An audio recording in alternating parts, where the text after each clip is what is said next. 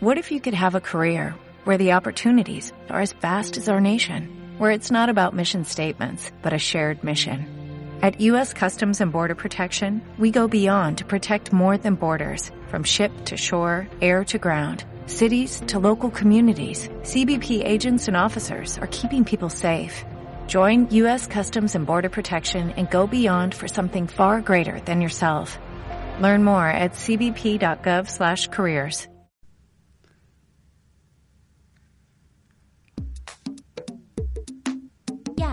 cbp.gov/careers. Asia, 太平洋との連携アシアパシフィコは 함께해요. Contacto Asia-Pacífico. Acontecimientos, información y análisis que unen nuestras regiones. Le damos la bienvenida a todos nuestros oyentes a una nueva emisión de Contacto Asia-Pacífico. Este es el programa radial del Centro de Estudios Asia-Pacífico emitido a través de Acústica, la emisora web de la Universidad de AFIT. Yo soy Valentina Peláez y me encuentro en cabina con Mónica Grisales y Laura Correa. Laura, ¿qué hay de nuevo para nuestros oyentes esta semana? Bueno, Valentina, abriendo esta conversación con efemérides, en un día como hoy, 1 de abril de 1997, se emitió en Japón el primer episodio de Pokémon, la cual es franquicia compartida por Nintendo, Game Freak y Creators.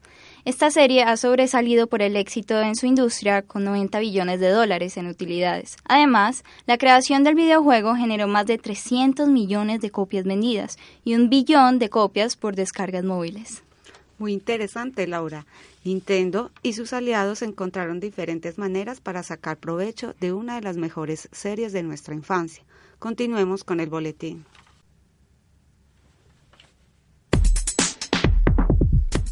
La Unión Europea ignoró las sugerencias de Estados Unidos sobre la prohibición de Huawei en el modelo de seguridad 5G.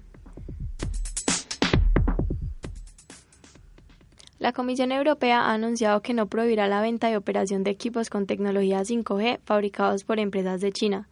Pese a la presión de Estados Unidos para prohibir el uso de equipos Huawei, la Unión Europea anunció este martes una serie de consejos con respecto a seguridad informática para la quinta generación de telefonía móvil. La Comisión aclaró que cada país de la Unión Europea es responsable de evaluar las posibles amenazas informáticas que convela el uso de las redes 5G y decidir o no de prohibirlas debido a razones de seguridad.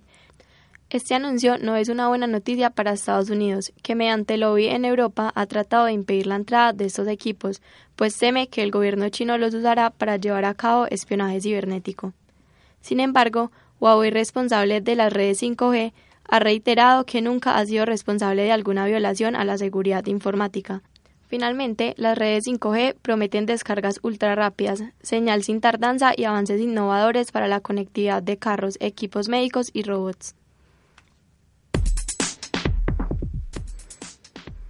Tecnología India, como la multinacional Reliance, está transformando la sociedad por medio de su servicio móvil de bajo costo. Reliance Industries es una de las compañías más fuertes de India. Su enfoque es de negocios relacionados con el petróleo y sus derivados y el comercio minorista. Su nuevo dueño, Mukesh Ambani, decidió darle un giro al negocio, incursionando también en la industria de los servicios digitales a través de la creación de empresas como Jio, que ofrece comunicaciones de bajo costo. La sociedad india se está transformando. En 2011, Biyu Ravendran creó una compañía con su mismo nombre que funciona como una plataforma de aprendizaje, la cual ha tenido más de 30 millones de descargas y 2.3 millones de usuarios premium. Sin embargo, esta plataforma no sería tan exitosa de no ser parte de Reliance Industries, quien ha invertido más de 37 billones de dólares para lograr que la industria de comunicaciones de bajo precio sea accesible por campesinos y comunidades alejadas de la ciudad. Ahora, los estudiantes con mejores oportunidades tienen la competencia de jóvenes entrenados por Billius.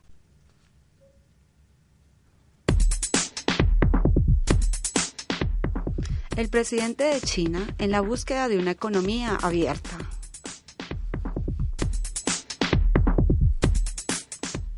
En la ceremonia de clausura del Foro de Gobernanza Global realizado en París, el presidente de China, Xi Jinping, pidió unir esfuerzos con los países europeos para promover el crecimiento basado en la innovación, construir una economía abierta y buscar un desarrollo balanceado en áreas de las personas de todos los países se beneficien de la globalización. Xi Jinping advirtió sobre la creciente tendencia de la antiglobalización y fue enfático acerca de la importancia de que los países mantengan el multilateralismo y la confianza a través del diálogo. A su vez, aseguró que China continuará con su política de reforma y apertura, ya que en esta política ha ayudado el progreso del país en las últimas cuatro décadas. Asimismo, invitó a todos los países a ser miembros proactivos en la construcción de la iniciativa de cinturón y la ruta de seda, que promoverá tanto el fortalecimiento de las relaciones entre China y Europa como el crecimiento de la economía global.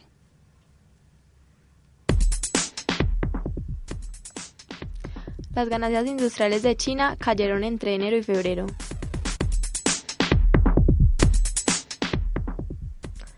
La Oficina Nacional de Estadísticas de China, NBS por sus siglas en inglés, reportó este miércoles una caída del 14% de las ganancias de las principales empresas industriales entre enero y febrero.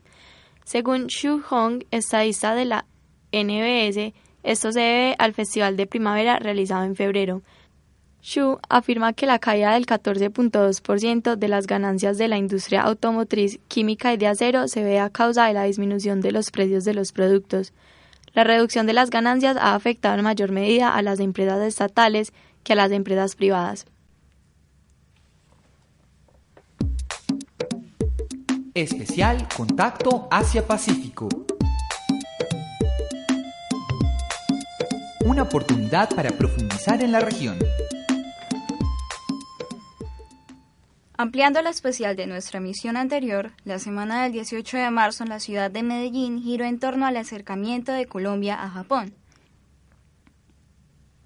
El pasado viernes 22 de marzo, en una actividad en conjunto entre la Cámara Colombo-Japonesa de Comercio e Industria, ProColombia, la Gobernación de Antioquia y la Embajada de Japón en Colombia, el embajador de Japón en Colombia, Keiichiro Morishita, visitó el pueblo de Guatapé y la Piedra del Peñol con el fin de generar más acercamiento del público japonés a la región antioqueña. Oscar Romero, director ejecutivo de la Cámara Colombo-Japonesa de Comercio e Industria, nos habló un poco de este evento. Oscar Romero, director ejecutivo de la Cámara Colombo-Japonesa de Comercio e Industria. Definitivamente considero que la oportunidad que tuvo el embajador del Japón de visitar Guatapé no es más ni menos que un punto de partida para que los atractivos turísticos que tiene Colombia puedan ser divulgados en este importante país. Japón se ha caracterizado por tener interés en nuestro país, sobre todo en aspectos relacionados con turismo, adicional de los que ya conocemos en comercio e industria. Por eso, tener la posibilidad que un embajador visite este sitio turístico que es de reconocimiento a nivel nacional y ya es muy reconocido a nivel internacional, no es más que una excelente oportunidad para que en ese país sepan los atractivos que tenemos aquí en Colombia, donde eh, este, este pueblo de Guatapé y su piedra del Peñol nos muestran que podemos tener sitios turísticos de calidad mundial. Él, en su en su subida al, Peñol, indicó varias veces que le parecía excelente y un sitio al cual quería invitar a los japoneses para que lo visitaran.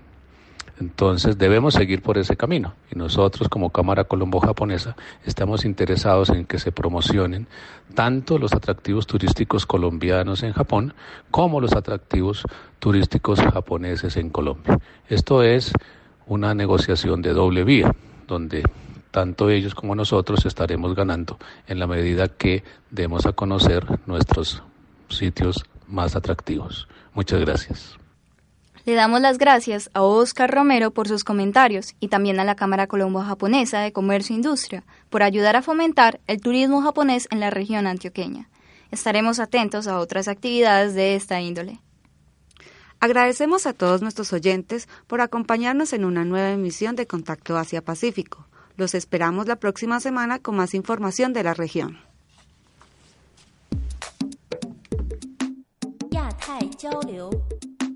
Asia, 아시아 파시피코와 함께해요. Contacto Asia-Pacífico. Acontecimientos, información y análisis que unen nuestras regiones.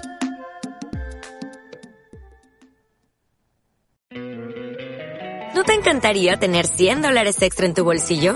Haz que un experto bilingüe de TurboTax declare tus impuestos para el 31 de marzo y obtén 100 dólares de vuelta al instante.